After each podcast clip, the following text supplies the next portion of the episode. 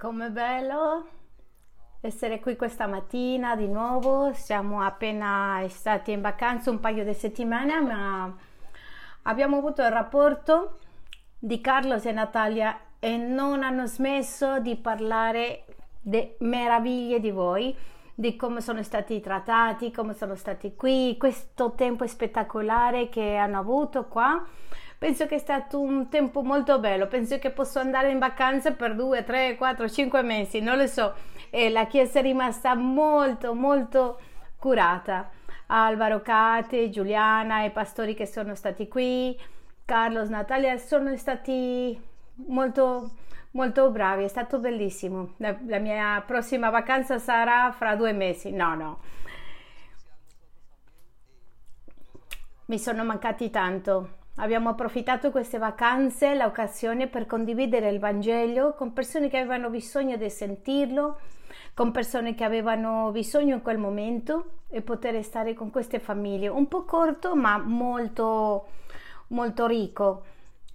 Come vi sembra? Sì, ci alziamo e andiamo a pregare. Siamo molto felici di aver finito la settimana scorsa, di vedere questo video che ci sono state tante persone nuove più o meno 37 persone sono state qui, penso che alcune di quelle che sono stati in quella riunione sono qui oggi.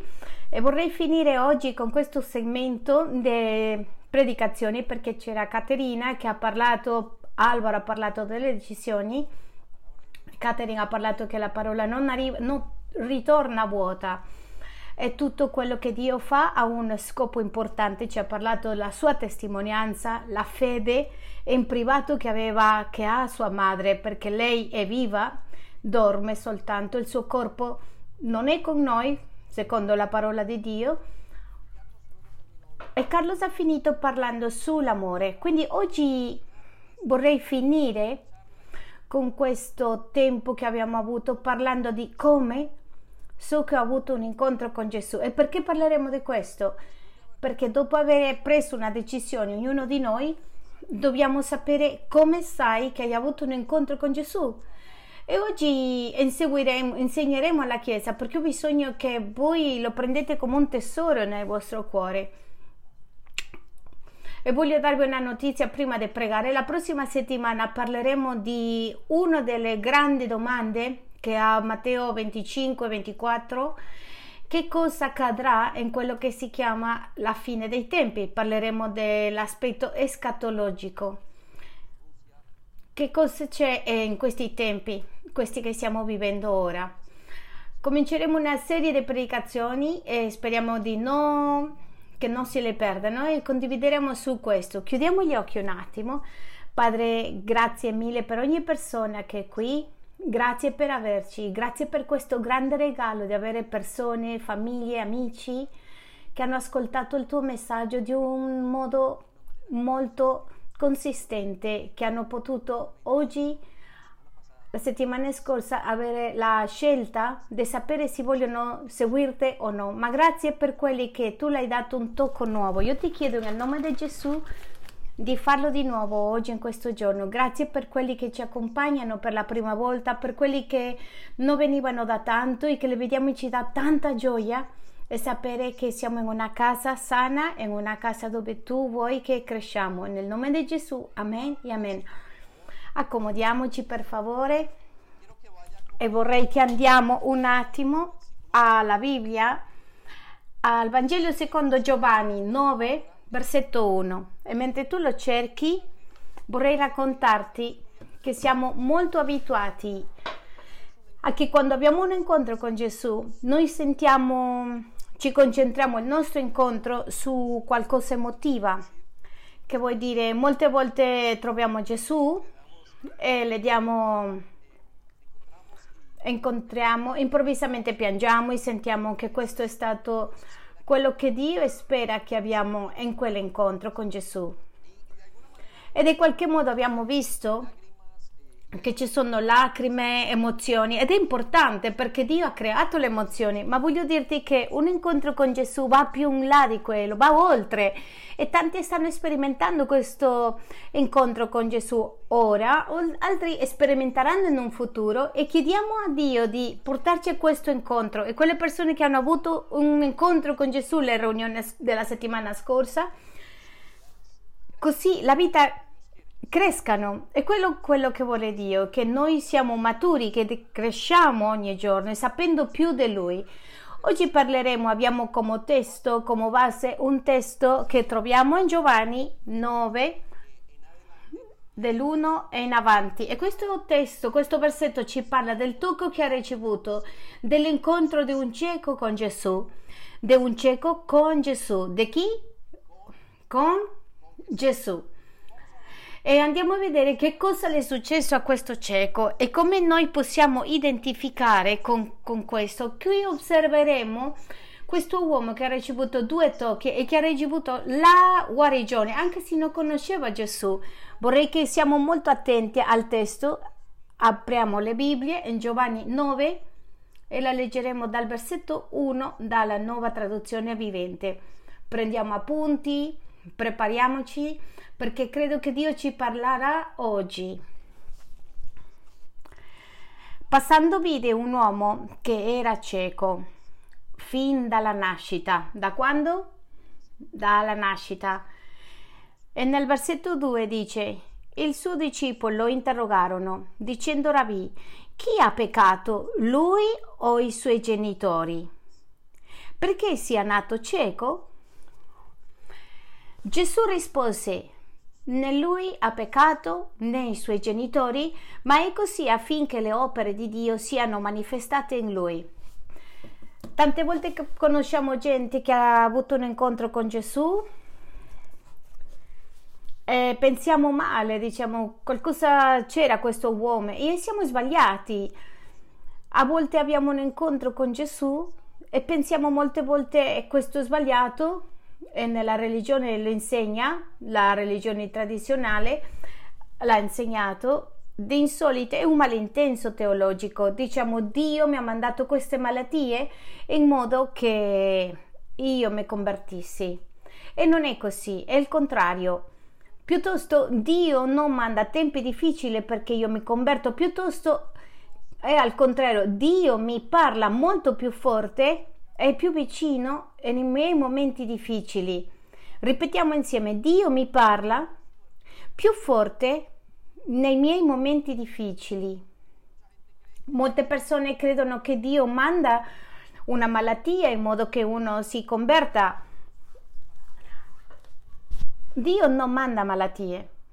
È molto chiaro il testo quando dice che il cieco non è nato cieco, non per il peccato dei genitori, sino che Dio farà una opera buona in lui. E voglio dire che Dio vuole fare sempre una opera nuova in te e in me. Dice la Bibbia che i piani di Dio sono dei buoni e non dei male. Uno dei grandi, più grandi evangelisti moderni dice che quando siamo in difficoltà Dio alza di più la voce, Dio tira fuori quello che si chiama il megafono di Dio e, e parla più forte in mezzo delle circostanze difficili. Molto bene, continuiamo con questo uomo che è cieco finora e andiamo al versetto 4 e dice bisogna che io compia le opere di colui che mi ha mandato, mentre i giorni e la notte viene in cui nessuno può operare. Mentre sono nel mondo, io sono la luce del mondo. Voglio dirti una cosa, c'è un momento per la salvezza. E si dice che una persona deve ascoltare fino a 18 volte chi è Dio ci, deve, ci devono essere tanti incontri per sapere chi è Gesù, ma capiamo un'altra cosa, che c'è un momento per la salvezza. Il libro dei ebrei ci dice non indurire il tuo cuore mentre Dio parla perché potrebbe essere troppo tardi. Cosa significa tardi? Significa che c'è un momento dove Dio non vuole che non sia salvo? No, significa che io come essere umano posso chiudere la mia mente e dire no, Dio non esiste, non voglio niente con lui e Dio rimane con le mani incrociate e non posso fare niente perché devo rispettare questa persona, devo rispettare il suo libero arbitro. Ma in quanto a questo cieco, succede di questi modi tante volte. Versetto 6. Detto questo, sputò in terra. Gesù si è avvicinato al cieco, fece del fango con la saliva, gli spalmò il fango sugli occhi e gli disse: Va, lavati nella vasca di Siloè, che significa mandato. Egli dunque andò, si lavò e tornò che ci vedeva. E torna vedendo. Versetto 8. È molto interessante questo miracolo di Gesù. Vorrei che voi vi preparate per sentire questa cosa. Lui, il cieco, non ha potuto vedere a Gesù perché quando ha fatto il fango, le ha detto vai e lavati. Saranno passati 10-20 minuti, un'ora. Quando è tornato Gesù non c'era più. Non ha mai visto la faccia di Gesù. Rimanete con questa immagine per un momento. Versetto 8. Perciò i vicini, quelli che avevano visto prima, perché era mendicante. Dicevano, è questo colui che stava seduto a chiedere la limosina? Quando noi abbiamo un incontro con Gesù, siamo cambiati. E dicono alla gente, eh, questo beveva, un alcolizzato tutta la vita, adesso è cambiato. A volte è difficile pensare, a volte noi siamo queste persone che noi ci crediamo che sono state cambiate queste persone quindi nel versetto 9 dice, alcuni dicevano e lui, altri dicevano no, ma gli somiglia. Egli diceva, sono io. Quando noi abbiamo un incontro con Gesù, sa che ha un incontro. Quando ci incontriamo con Gesù, noi sappiamo che abbiamo un incontro, che abbiamo un incontro soprannaturale. Noi possiamo spiegare teologicamente quello che c'è scritto nella Bibbia, possiamo spiegare storicamente quello che c'è scritto nella Bibbia, ma c'è qualcosa che nessuno può rifiutare, è la, pro- la tua propria testimonianza. Io non posso spiegarti che cosa è successo, l'unica cosa che ti posso dire è che sono stato toccato da Gesù. Il cieco dice: Non lo so come l'ha fatto, non lo so come è stato il miracolo, se la mano mi ha toccato, se era la saliva, se era il fango, se sono lavati e gli occhi così. L'unica cosa che io capisco, che lo so, è che vedo. Posso vedere, somiglia alla vita cristiana. Questa è la vita cristiana. Tu non puoi trovare, non lo sai come fa il miracolo Gesù. L'unica cosa che tu puoi dire e sapere che eri cieco e adesso puoi vedere. Diamo un applauso al Signore. Versetto 10. Allora essi gli domandarono, come che ti sono stati aperti gli occhi? È una delle conclusioni che vogliamo arrivare in questo incontro che ha avuto il cieco con Gesù e forse tu hai l'incontro con Dio. Il versetto 11 l'ha detto, e le rispose, quell'uomo che si chiama Gesù ha fatto del fango, me ne ha spalmato gli occhi e mi ha detto, va, Siloe e lavati. E quindi sono andato, mi sono lavato e ho recuperato la vista. Ed essi gli dissero, dov'è costui? E gli rispose, non lo so. Questo uomo sapeva il nome Gesù, ma non sapeva chi era, semplicemente sapeva che le è successo che era guarito. La Bibbia ci racconta qualcosa che non voglio leggere, ma c'è questo concetto e che questo uomo ha dovuto affrontare qualcosa che tutti i cristiani o tutti coloro che vogliono seguire a Gesù confrontano e ti dirò che cos'è. Devono uscire da un sistema, a volte un sistema religioso, un sistema culturale, un sistema di pensiero.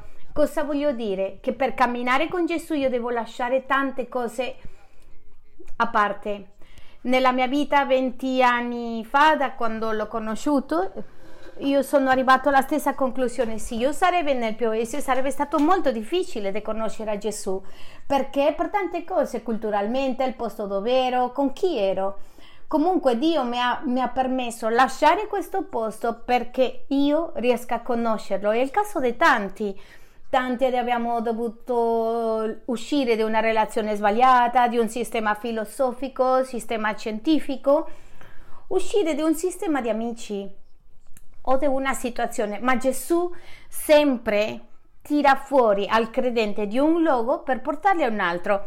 Il capitolo 10, il versetto 10, dopo ci dice queste grandi parole che sappiamo, io sono il pastore, le mie pecore ascoltano la mia voce e io li prendo da dove sono e mi seguono a un ovile. La vita cristiana è parte di un incontro con Gesù che ti porta a un altro luogo, a un altro sistema.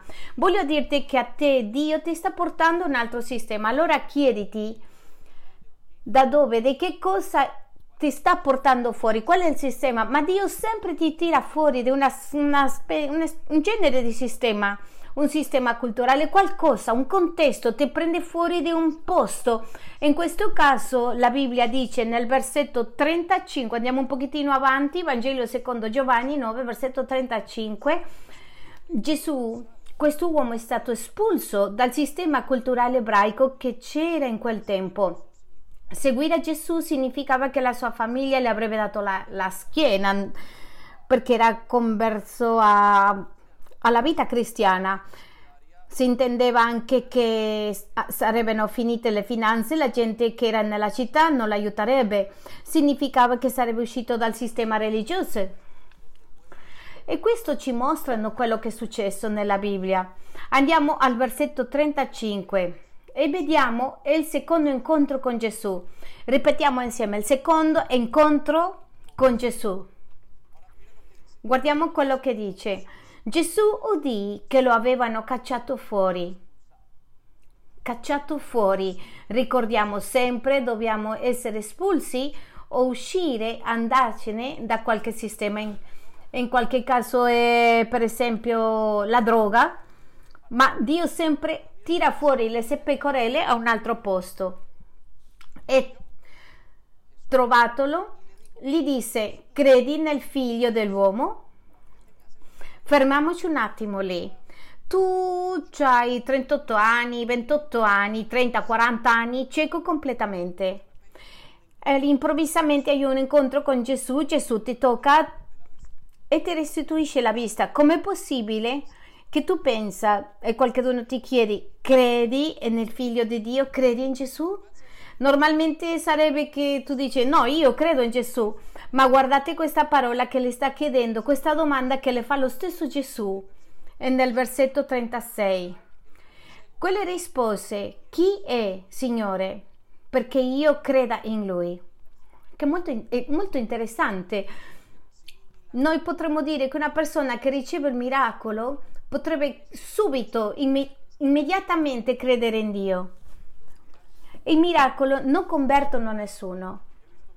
Ho visto grandi miracoli finanziari, immensi, soprannaturali, e non si è convertito la persona. Ho visto persone che le, le ha aggiustato il matrimonio e non si sono stati convertiti. Ha tirato fuori i figli delle droghe e non si sono convertiti. Il fatto che abbiamo un incontro con Dio non significa che noi siamo i suoi discepoli. Quindi ti voglio portare a quattro conclusioni su questo testo e per così ti ricordi. La prima conclusione è possiamo avere un incontro con Gesù senza sapere chi è Gesù. Ripetiamo insieme, posso avere un incontro con Gesù senza sapere chi è Gesù. E ti dico una cosa, questo è super comune. Ci sono molte persone che hanno avuto un incontro con Gesù senza sapere chi è Gesù. È il caso del cieco, che cosa è successo?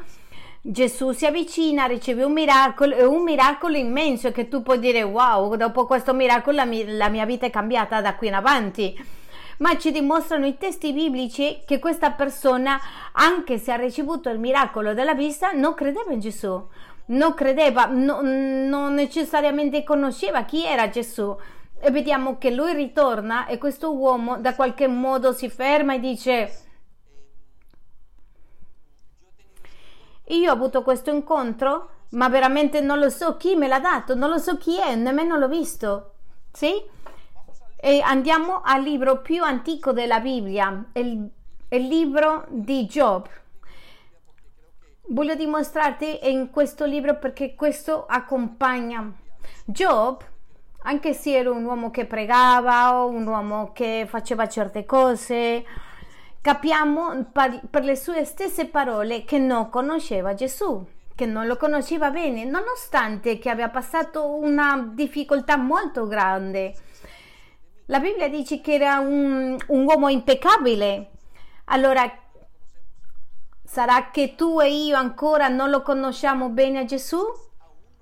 Ancora non lo conosciamo bene. Allora, andiamo a leggere Giov 42, versetto 5. Il mio orecchio aveva sentito parlare di te, ma ora l'occhio mio ti ha visto. Altre versioni dice ti aveva sentito, ma ora i miei occhi ti vedono. In questa conclusione ti posso dire che Forse ci sono tante persone, forse il, il, tuo caso è che tu hai un incontro con Gesù, ma tu non sai chi è. E la verità è che Lui vuole che tu abbia un incontro e sappi chi è. Ricordo che il mio primo incontro con Gesù è stato 14-15 anni, ricordo avere andato con un, quando ero ragazzo con un, uno zio che è un prete in Colombia e sono andato a Pitalito Huila e abbiamo fatto una settimana di missioni e io semplicemente accompagnavo e stavo guardando e sono rimasto al ritorno in una casa di un cappellano e ho conosciuto lì una donna evangelica carismatica che ha messo le sue mani addosso a me. E ricordo che questi due giorni, non ricordo bene, sono stati i momenti più speciali della mia vita. Sono stati magnifici. Ricordo nel mio profondo che io ero cieco e poi stavo vedendo qualcosa, ma non sapevo chi mi ha toccato e voglio che tu sappi che questo è molto comune. Avere un incontro con Gesù e non sapere chi è Lui. Ecco perché voglio portarti alla seconda conclusione.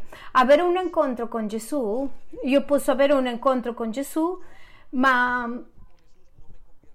non mi fa diventare un discepolo e questo è molto importante. Che cosa significa questo? Che anche se abbiamo sperimentato il tocco di Dio, noi continuiamo la nostra vita in peccato e continuiamo la nostra vita nella direzione dove stavamo andando. Ricordo che sono tornato, ho raccontato alla mia famiglia, avevo trovato al maestro. Eh, avevano avuto un incontro speciale con lui, io lo sapevo, io lo chiamo uh, questo nella mia mente, camminavo sulle nuvole, tra le nuvole come quello che ha, ha provato il meglio e sa che ha provato il meglio Dopo un mese i miei amici mi hanno fatto male, mi hanno ferito, scuotato proprio completamente, mi hanno portato fuori di quello che avevo incontrato. Mi ero innamorato della chiesa e mi hanno portato fuori da lì.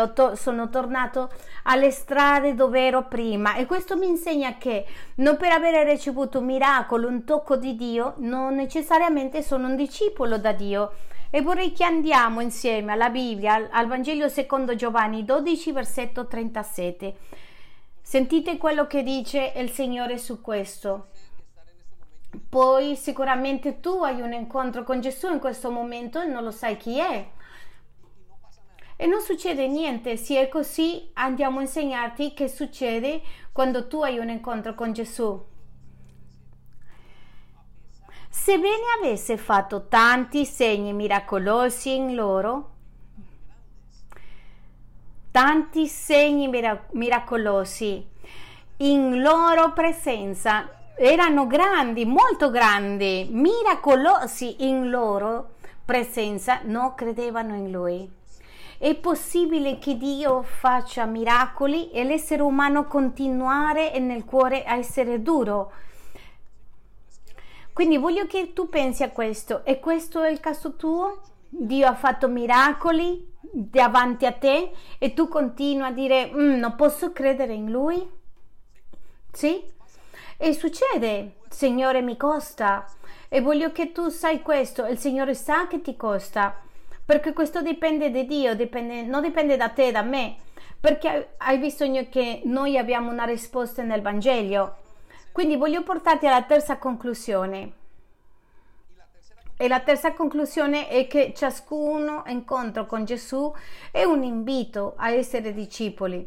Ogni incontro è un invito.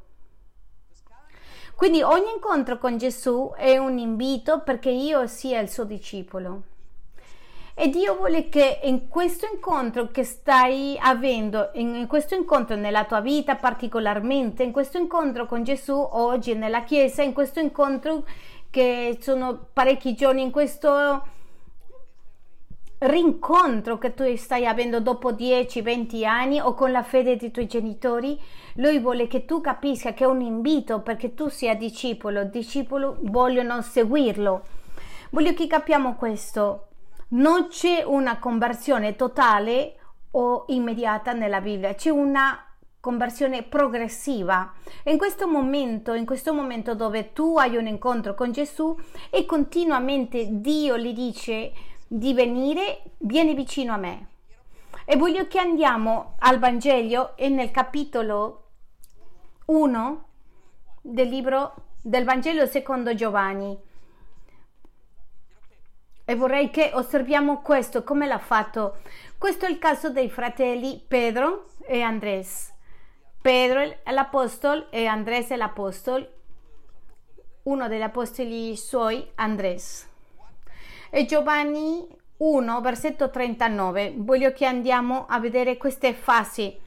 E c'è scritto, egli rispose loro, venite e vedrete. L'invito di Gesù è, vieni a vedere, vieni a provare come buono Dio.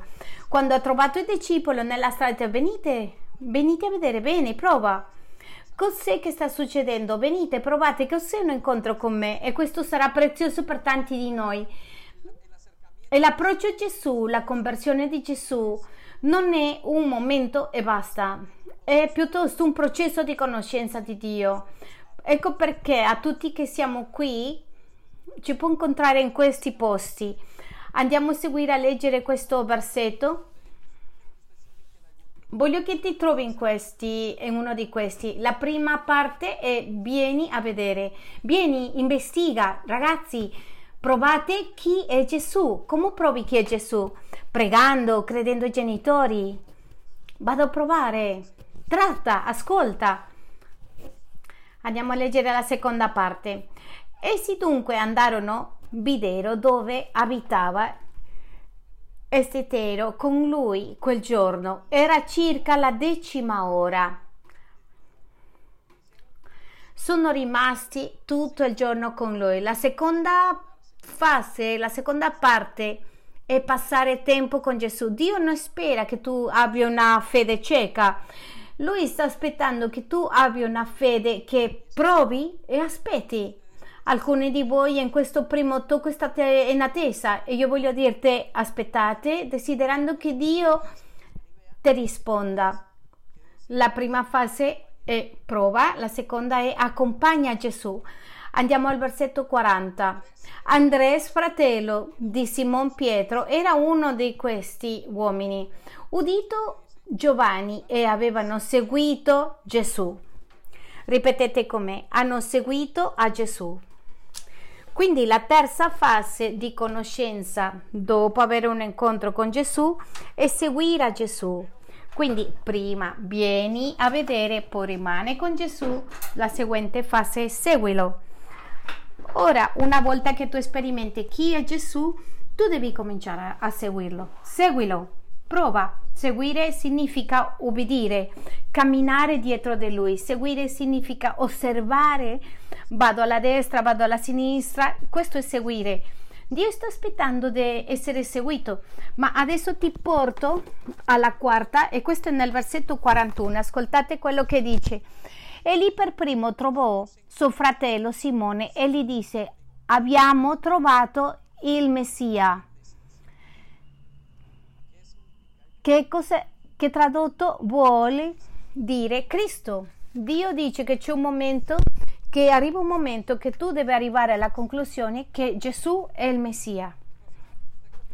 Quindi tu inizi a osservare e tanti di noi stanno facendo, i ragazzi le stanno facendo, quelli adulti, quelli che vengono da altri sistemi di vita, altri sistemi culturali e stanno provando, venite a vedere. Rimanete con Gesù un tempo, poi seguilo, vai avanti. Poi arrivano alla conclusione, Gesù è il Messia, Gesù è l'uomo che Dio ha mandato. Guardate, questa è la conclusione finale che tutti devono arrivare. E Gesù è il Messia? E tu puoi arrivare a questa conclusione dieci anni dopo, sei mesi dopo, dieci anni dopo. in mezzo delle sbagli tu puoi arrivare a una conclusione e Gesù è il Messia. In questo momento tu stai sperimentando la pienezza dello Spirito Santo. Andiamo a queste quattro conclusioni. Uno, una persona può avere una, un incontro con Gesù e questo è il tuo caso. Due, avere un incontro con Gesù non mi converte in suo discepolo. Ogni incontro con Gesù è un invito per fare discepoli, ma la quarta conclusione che io arrivo, ecco qui, che ci serve un altro incontro per seguire Gesù. Non voglio che ti disperi. Voglio che tu sappi che se hai bisogno di un altro incontro con Gesù, Lui te lo darà. Lui si avvicinerà a te. Ma tu devi volere questo, desiderare questo incontro. Quindi ti ricordo il caso a livello personale. Io ho incontrato Gesù, questo mese si spense la, la candelina e sei anni dopo la mia moglie Sandy, quando l'ho conosciuta, mi ha parlato quanto buono era Dio. Io, a prescindere che avevo, avevo avuto quel momento meraviglioso nella mia vita, io insistevo dentro di me, no, Dio non esiste, credo nell'evoluzione, non sapevo cosa significava l'evoluzione, avevo trovato migliaia di cose semplicemente perché nel mio cuore eh, si era indurito. Io ricordo che siamo andati ai genitori di Dani, che è qui, e loro ci hanno condiviso, eravamo tutti quattro. In quel momento abbiamo chiuso gli occhi e mi hanno invitato a ricevere a Gesù. Dio si stava avvicinandosi di nuovo e mi stava dicendo ho un'altra possibilità per te. Sapete che Dio è il Dio dell'opportunità, di terza, quarta, quinta opportunità, di un'altra opportunità? Dio è il Dio dell'opportunità. Quindi voglio che pensi questo, in questo momento avevo bisogno di un altro tocco, quando ci prendiamo della mano per ricevere a Gesù, Gesù viene alla mia vita, al mio cuore, non mi lasciare per favore, mi ha passato tutto nella mente come un film, tutto quello che era successo. E ho visto una candela accesa nella mia mente come che si aveva spento. E l'ho detto Signore non voglio che si spenga mai più questa candelina. Accendila per piacere. Tanti di noi abbiamo bisogno di riaccendere questa candelina. Ed è importante accendere questa candelina tutti i giorni. Sapete che possiamo avere un incontro con Gesù tutti i giorni Andiamo a Giovanni 9, versetto 35. Torniamo a questo testo che stavamo guardando. Voglio incoraggiarti a questo perché Dio vuole darti un nuovo tocco. E a questo quello che chiamo il secondo tocco. Quindi riconosco che ci sono persone che sono state toccate quando erano bambini, improvvisamente quando erano adulti, dice no, io arrivo di una vita cristiana, ero rebelle, sono uscito per le strade, ho fatto di tutto, eccomi qua di indietro. Benedizione, pastore. Amen. Pastore, mi succede questo, da dove viene? No, mia madre, i miei genitori non credenti. Eh, beh, no, siamo arrivati, avevo 15 anni, io mi sono raffreddato. Eh, beh, tutti abbiamo bisogno di un secondo tocco e le faremo, lo vedremo come l'ha fatto con il cieco. Gesù, di che l'avevano cacciato fuori e trovatolo, gli disse, credi nel figlio dell'uomo? Quello rispose, chi è Signore perché io creda in lui? Guardate quello che dice, Gesù gli disse, tu hai già visto, è colui che ti sta parlando. Egli disse, Signore, io credo e le adoro. Gesù si presenta di nuovo davanti a questo discepolo. Pensate questo, sarà che Gesù sta avvicinandosi di nuovo?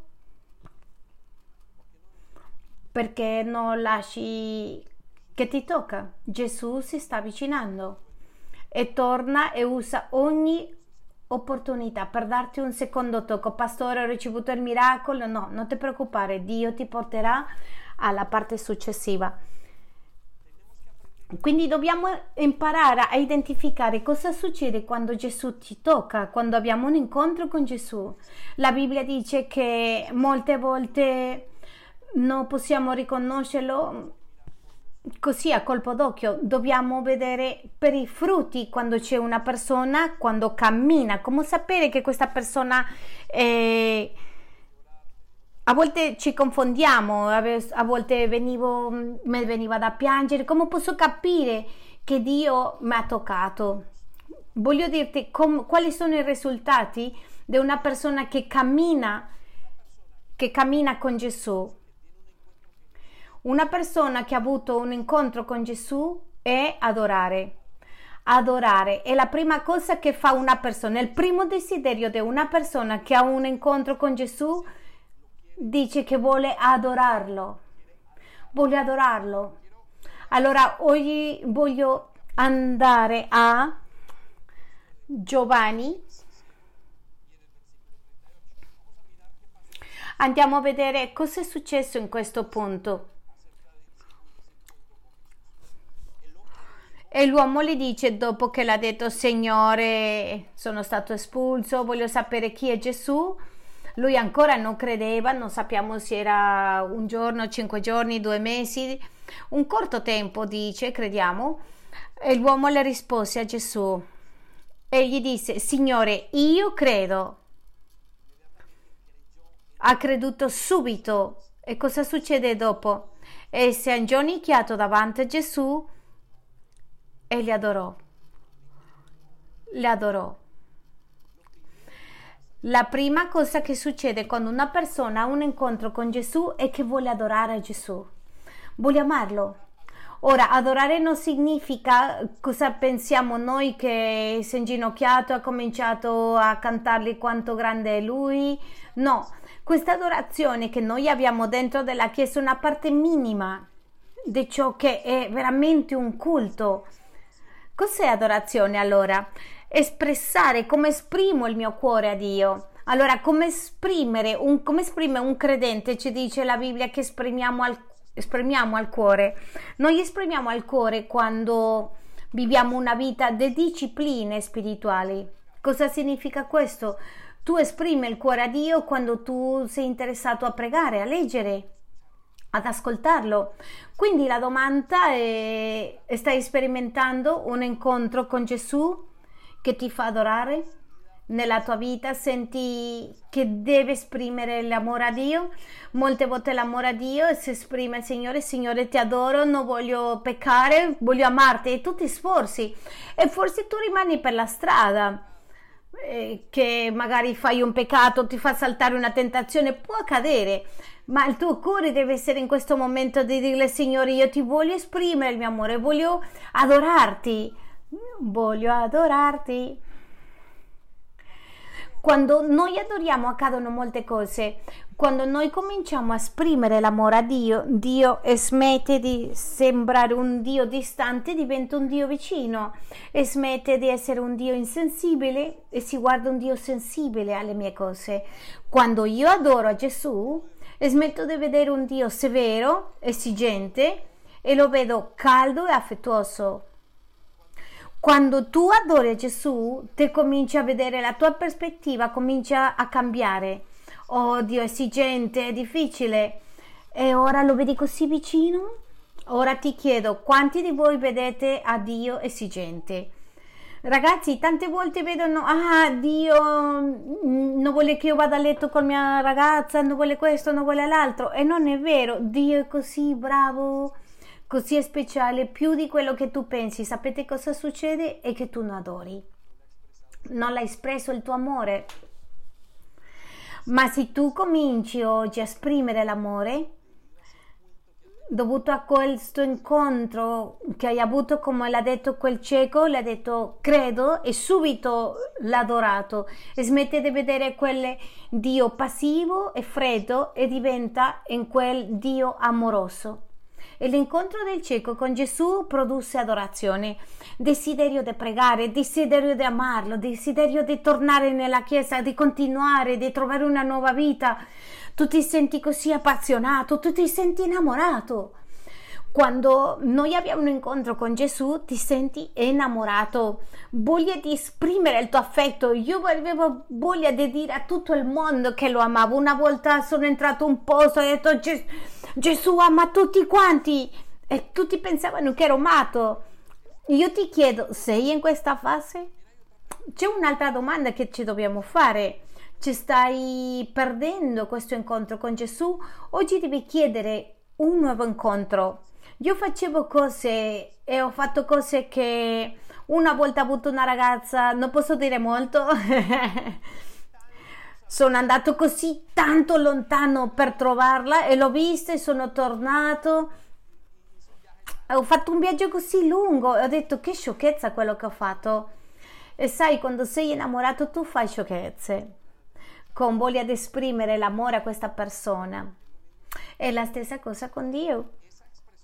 Ma questa espressione d'amore non si fa semplicemente con sentimento, con un sentimento, no. Sono azioni che ci prendono perché io voglio adorare a Dio e perché io ho una vita devozionale e che io prego e che voglio essere, che voglio fare, che voglio perdonare. Ricordo essere arrivato alla chiesa, una delle cose che mi ha dato Dio, mi ha fatto capire che dovevo perdonare i miei genitori e ho dovuto perdonare, chiedere perdono non perché io volessi, ma perché volevo adorarlo, perché volevo mm, farle piacere a Dio. Perciò io ho perdonato. Quando tu vuoi amare, tu fai cose. E queste cose che fai si chiama la vita devozionale del credente. E adorare, tu vuoi leggere la Bibbia, tu non leggi la Bibbia eh, eh, perché sei molto interessato a che cos'è. Quindi pensate a questo, un incontro con Dio fa che io lo adoro, un incontro con Gesù.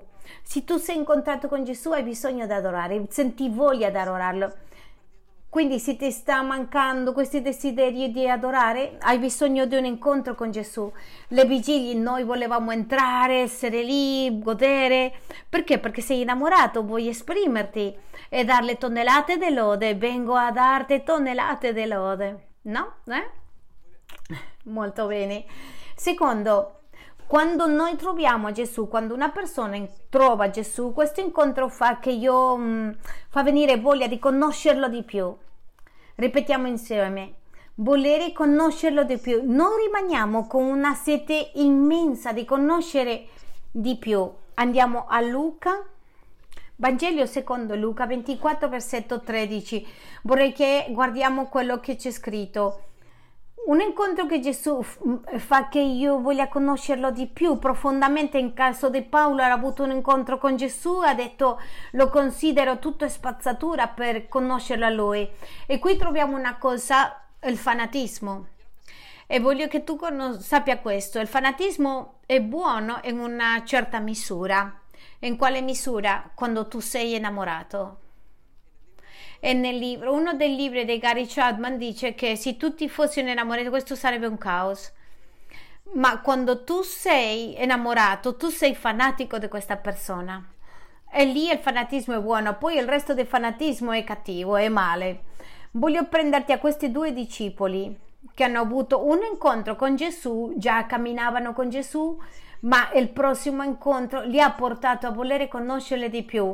Andiamo al versetto 13 del Vangelo secondo Luca 24 e dice così: Due di loro se ne andavano in quello stesso giorno a un villaggio di nome Emmaus, distante da Gerusalemme 60 stadi versetto 14 e parlavano tra di loro di tutte le cose che erano accadute. Mentre discorrevano e discutevano insieme, Gesù stesso si avvicinò e cominciò a camminare con loro.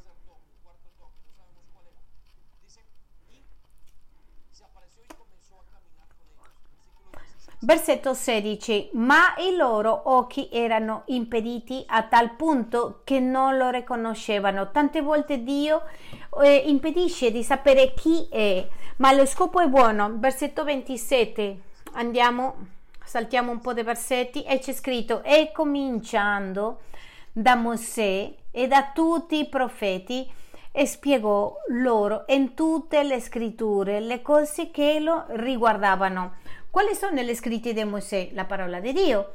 Sta parlando della Bibbia. Lui stesso ha cominciato a parlare di Genesi, Esodo, Levitico, Numeri, Deuteronomi. Ha iniziato a passarli per ognuno e a nominarli. Quando una persona ha un incontro con Gesù, voglio che tu sappi questo, ha un incontro con la Bibbia. Quando una persona ha un incontro con Gesù, ha un incontro con la sua parola. Guardate che lo stesso Gesù parlando, e gli dice, guidato dalle scritte di Mosè,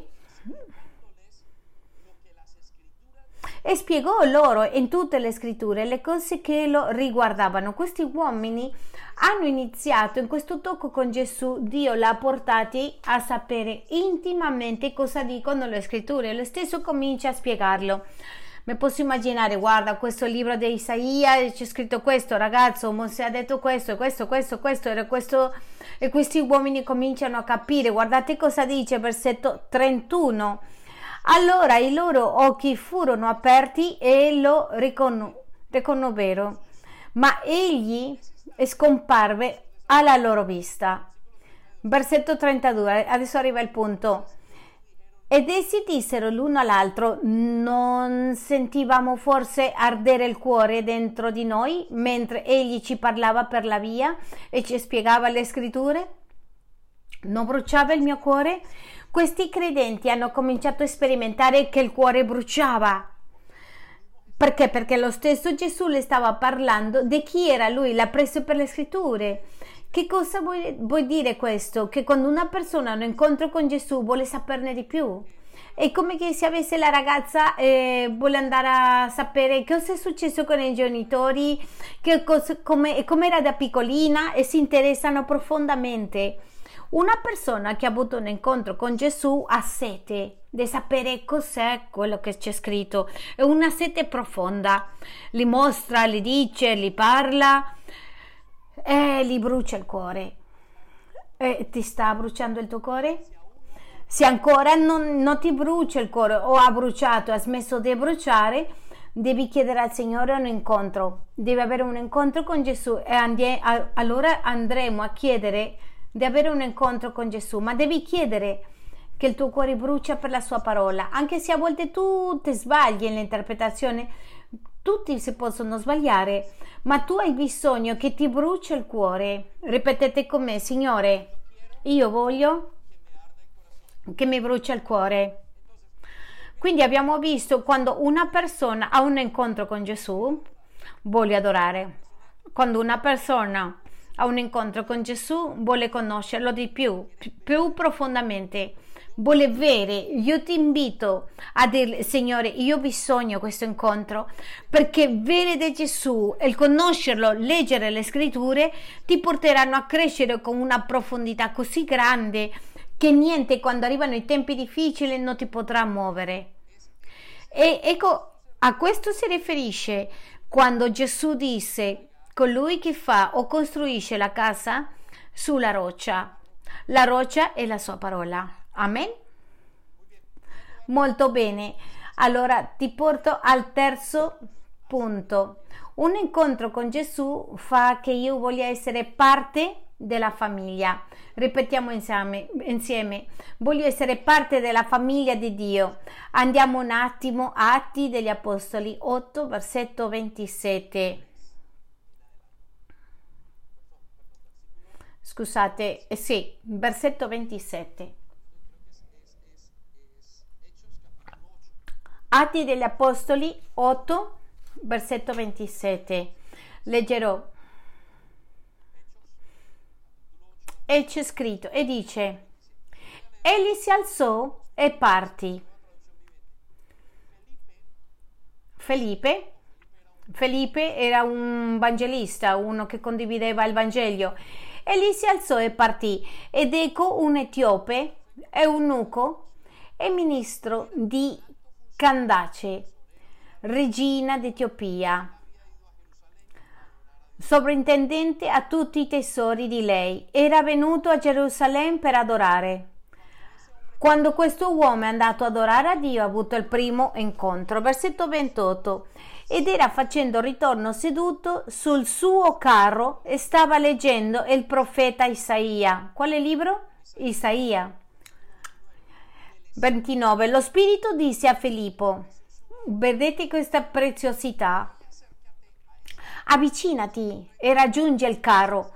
Filippo accorse, udì che l'uomo leggeva il profeta Isaia e gli disse, pensate a questo, c'è la carrozza l'etiope va camminando e, men- e-, e legge e Felipe gli dice, cosa sta provando questo uomo? L'Etiope aveva avuto un incontro che l'ha portato ad orare e ora sta facendo qualcosa che era provare a capire che, quello che c'era scritto. Il versetto 31 versetto 30. Mm, Filippo accorse, udì che l'uomo leggeva il profeta Isaia e gli disse, capisci quello che stai leggendo? Quando una persona ha un incontro con Gesù vuole capire e la domanda era corretta da parte sua. E l'ha cercato di quando tu sei assedato di Gesù, tu vuoi che ti spiegano, Signore, cosa c'è scritto lì? Guardate la risposta dell'Etiope nel versetto 31 quelle rispose e come potrei se nessuno mi guida e invitò Filippo a salire e a sedersi accanto a lui. Una mostra di che tu hai avuto un incontro con Gesù e che tu vuoi sapere e che tu vuoi che ti spiegano la parola. Pastore, tu arrivi alla chiesa e dici io voglio fare un corso, voglio imparare, voglio imparare, non importa, quello che voglio è conoscere Gesù. E quello che stava accadendo a questo uomo. Il versetto 32. Ora il passo della scrittura che stava leggendo era questo. Egli è stato condotto al macello come una pecora e come un agnello che è muto davanti a colui che lo tossa Così egli non ha aperto la bocca. E l'eunuco rivolto a Filippo disse, di chi ti prego, disse questo il profeta di se stesso oppure di un altro. Aveva così tanta sete dopo il primo incontro con Gesù che veniva dicendo dimmi chi è, io voglio sapere che cosa c'è scritto alla scrittura, voglio sapere cosa c'è scritto, sarà Gesù, sarà che questo mondo arriva Gesù e abbiamo bisogno, cosa sta accadendo in questo tempo? Ma stava aspettando per dentro di sé una risposta di Dio e le sta dicendo e per questo l'ha detto a Filippo versetto 35. Allora Filippo prese a parlare e cominciando da questo passo della scrittura le comunicò le comunicò, le comunicò questo passo della scrittura, il lieto messaggio di Gesù. Versetto 36, adesso arriva il punto. E strada facendo giunsero a un luogo dove c'era dell'acqua. E l'eunuco disse, ecco dell'acqua. Che cosa mi impedisce di essere battezzato? Il battesimo significa voglio essere parte della famiglia di Dio. Era così grande l'incontro di, con Gesù che ha detto io voglio essere parte della famiglia di Dio. Battesima qui in questo posto se necessario non è molto comune questo. Tu, quando io incontro con Gesù, voglio essere parte della famiglia di Dio. A volte tu eh, eh, incoscientemente, ignorantemente incontro della famiglia. No, è che io voglio andare, voglio essere parte. È qualcosa che ti nasce dentro. Perché? Perché c'è qualcosa che ti dice io voglio essere parte della Chiesa, voglio essere parte di ciò che Dio sta facendo. Anche tu ricevi pace per queste persone. Io ricordo che i miei primi giorni, dopo dei sei anni, 21 anni, avevo cominciato a parlare e io volevo essere parte della casa di Dio, della Chiesa.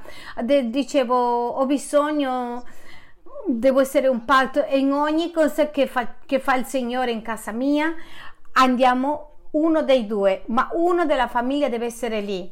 Andavamo a Israele, uno dei due doveva essere lì. Perché? Perché nel bisogno di appartenere era così grande dentro di me che dovevo farlo. Versetto 30, 28. Fece fermare il carro e dicessero tutti e due nell'acqua, Filippo e l'enuco, e Filippo lo battessò. Quando uscirono dall'acqua, lo Spirito del Signore rapì Filippo e l'eunuco non lo vede più e continuò il suo viaggio tutto allegro. Pieno di che? Pieno di che? Pieno di gioia. Era pieno perché aveva capito che questo incontro con Gesù le prese a fare parte del popolo di Dio. La Bibbia dice che ora noi come credenti siamo parti del popolo di Dio. Ora vediamo a farne parte della famiglia di Dio e questo è meraviglioso. Quindi voglio che tu pensi a questo, ti senti forte, ti senti che tu vuoi fare parte della famiglia? c'è una delle crisi che accadono che io ho avuto un chiamato quando ho avuto un incontro con Gesù e l'ho lasciato, ho smesso di venire, ho smesso di partecipare, ah che pigrizia che non mi chiamano, rimango a casa, guardo un film, in Netflix. Questo significa che questo incontro con Gesù è successo molto tempo fa. Tu non puoi lasciare raffreddare questo incontro con Gesù, è necessario per vivere. Voglio portarti al quarto aspetto è che quando ho un incontro con Gesù, io voglio servirlo. Ripetete con me, quando io ho un incontro con Gesù, io voglio servirlo. Ecco qui che vediamo due aspetti, te mostrerò. La suocera di Pietro. In Luca 4, versetto 38, c'è scritto nella parola di Dio che prima di Gesù poi alzato, alzatosi è uscito dalla sinagoga, entrò in casa di Simone. Or la suocera di Simone era tormentata di una gran febbre e lo pregarono per lei. La febbre in quel tempo ammazzava una persona e la Bibbia ci dice che questa signora ancora non era una sinagoga, non era in una situazione in cui diciamo, di pericolo fuori, ma era in un momento di una situazione personale e Gesù entra in questa scena e le hanno chiesto, gli implorano a Gesù di pregare per lei. Chinatosi su di lei, egli sgridò la febbre e la febbre la lasciò ed ella subito si alzò e si messi a servirli. Quando una persona ha un incontro con Gesù vuole servirli non gli chiede, no, si sente in un debito con lui.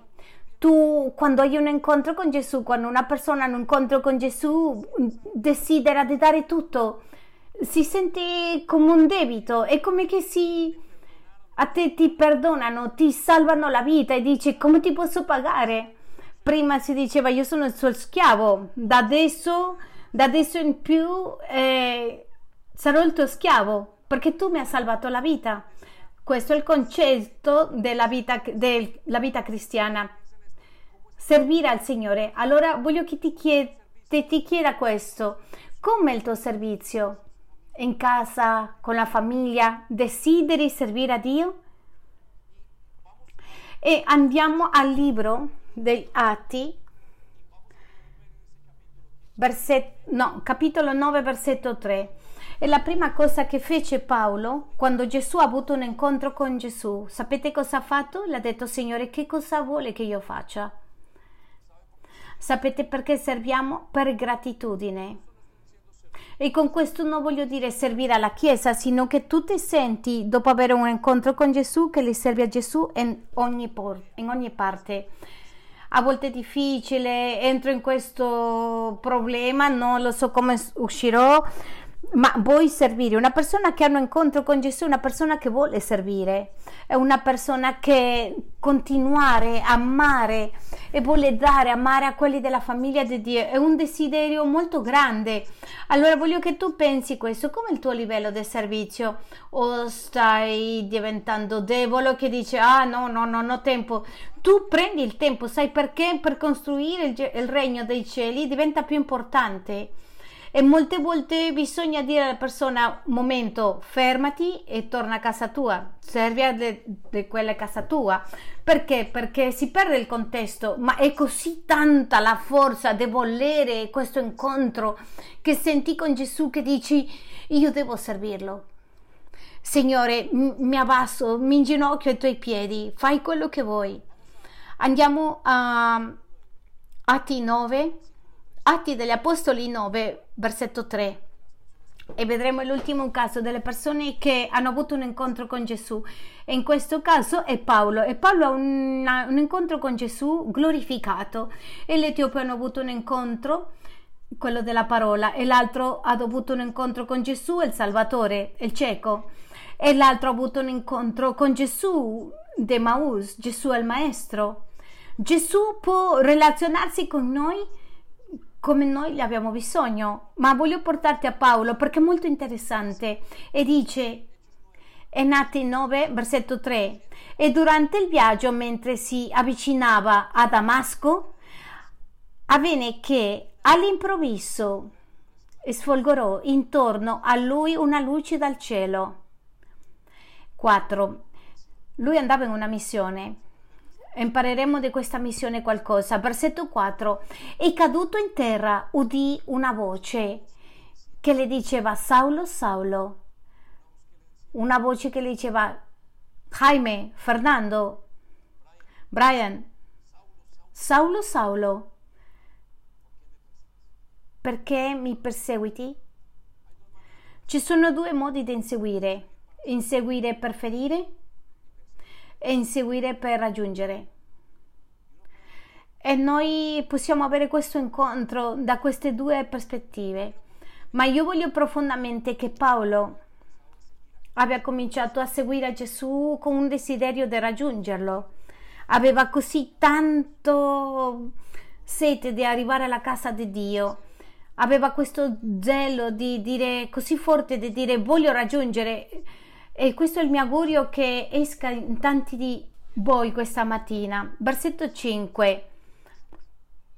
Egli domandò, chi sei Signore? E il Signore dice, io sono Gesù, chi tu perseguiti. Non sarà che tanti desiderio di dire non voglio, non posso?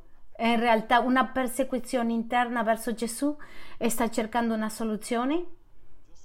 Io sono Gesù, le rispose. Mi sto incontrando con te. Gesù ti dice, io sono Gesù, a chi tu perseguiti. A volte critichiamo i nostri genitori, a volte critichiamo le nostre mogli e non sappiamo che stiamo inseguendo. È difficile calciare contro la puntura, è difficile inseguire a Dio. Ecco perché è meglio che lui si avvicini. il versetto 6 dice, Alzati, entra nella città e ti sarà, era tremando proprio. Signore, che vuoi che io faccia? Quando tu incontri Gesù inseguendolo, inseguendolo per fare del male, trema ma sempre sa una cosa nel tuo cuore. Dio vuole che faccia qualcosa per lui. Ecco perché una persona che ha avuto un, un incontro con Gesù comincia a chiedersi qual è lo scopo nella vita e inizia a cercare in ogni posto come posso compiacere a quello che mi ha chiamato. Se hai smesso di servire, e ti sei fermato in quell'istante, voglio che tu sappi che hai bisogno di un incontro con Gesù. Se hai smesso di guardare a Dio e hai cominciato a guardare l'uomo, a criticarlo, inseguendolo, voglio che tu sappia che hai un bisogno di un incontro con Gesù. Se hai visto le colpe degli uomini, dei pastori, dei leader, di tutto il mondo, significa che hai bisogno di un incontro con Gesù, perché questo uomo era totalmente accecato e gli disse mandami. E sapete dove le stavo mandando? Paolo poi ci dice che è stato lapidato, boicottato, l'hanno morso serpenti, lapidarono, picchiato. Non gli importato, non gli importa, ma sapeva che doveva fare qualcosa per Dio. Hai bisogno di un incontro.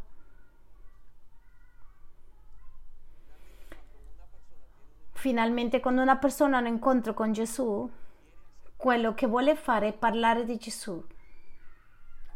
La ultima cosa, la più disperata e che succede quando un incontro con Gesù, nessuno capisce. Ho avuto un incontro con Gesù e dicono: Ah, sei diventato fanatico e tu l'unica cosa che vuoi fare è parlare di lui. La Bibbia ci dice nel versetto 15, due versetti più avanti, dice: Il Signore dice su di Paolo, ma il Signore gli disse: Va perché egli è uno strumento che ho scelto per portare il mio nome davanti ai popoli, ai re e ai figli di Israele. Quando una persona ha un incontro con Gesù, desidera condividere con tutti e dire ho trovato quando una persona è innamorata tu, a tutti gli racconta che ha una fidanzata quando una persona si incontra Gesù esce e dice anche se Gesù dice non dire a nessuno devo raccontarti quello che è successo che è successo la mia vita è cambiata, qualcosa sta succedendo in me. Quello accade quando conosci, quando incontri Gesù. Voglio che, che ti alzi in piedi e meditiamo in questo momento. E andiamo a dirle che vogliamo un incontro se già stai avendo un incontro, voglio invitarti a dire, Signore, ho bisogno di un incontro nuovo. Ho bisogno che tu rinnovi le mie forze. Vieni, trovami. Dile, sono qui, Signore.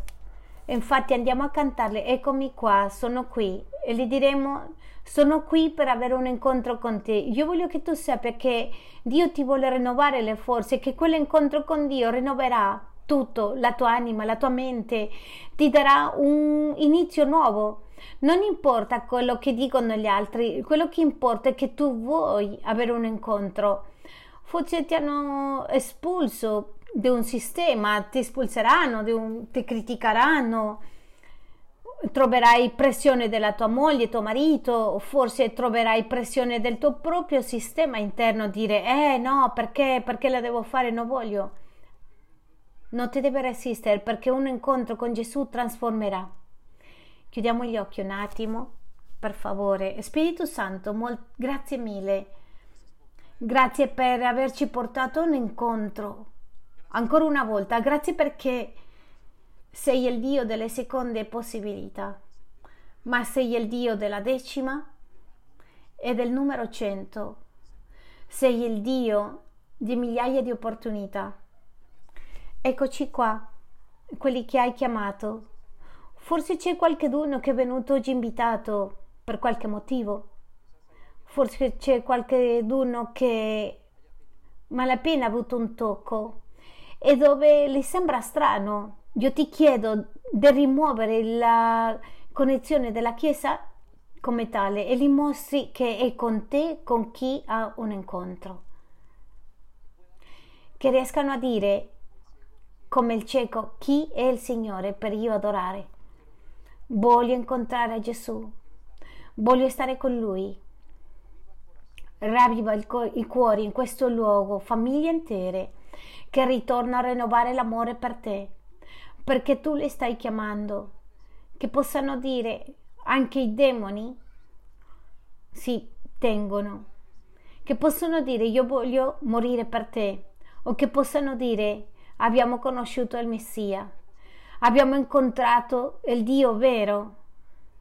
E nel nome di Gesù, oggi torna a portare un manto di rinnovamento in questo posto su tuoi figli, rinnova ancora con un nuovo incontro. E tu dici che la tua parola ci porta un nuovo incontro ogni giorno, che possiamo tornare di nuovo a incontrarci con te e che non ti interessa se veniamo uno, due giorni, dieci volte al giorno, tutti quelli che abbiamo bisogno. ma vogliamo essere trasformati. Grazie perché già hai iniziato una, una ristrutturazione interna. Per favore, inizia una ristrutturazione esterna, che possiamo adorarti, che possiamo incontrarti, essere parte della tua famiglia, che possiamo essere parte della tua casa, che possiamo servirti nella fam- mia famiglia e io. Rinnova tutti i membri della mia famiglia, vieni rinnova mia moglie, mio marito, che abbiano un incontro con te. Apri le tue labbra, digli che voglio che mio figlio abbia un incontro con te, mie figlie hanno un incontro con te, che i miei amici potrebbero avere quell'incontro che io sto vivendo. Voglio che tanti ti conoscano e nel nome di Gesù.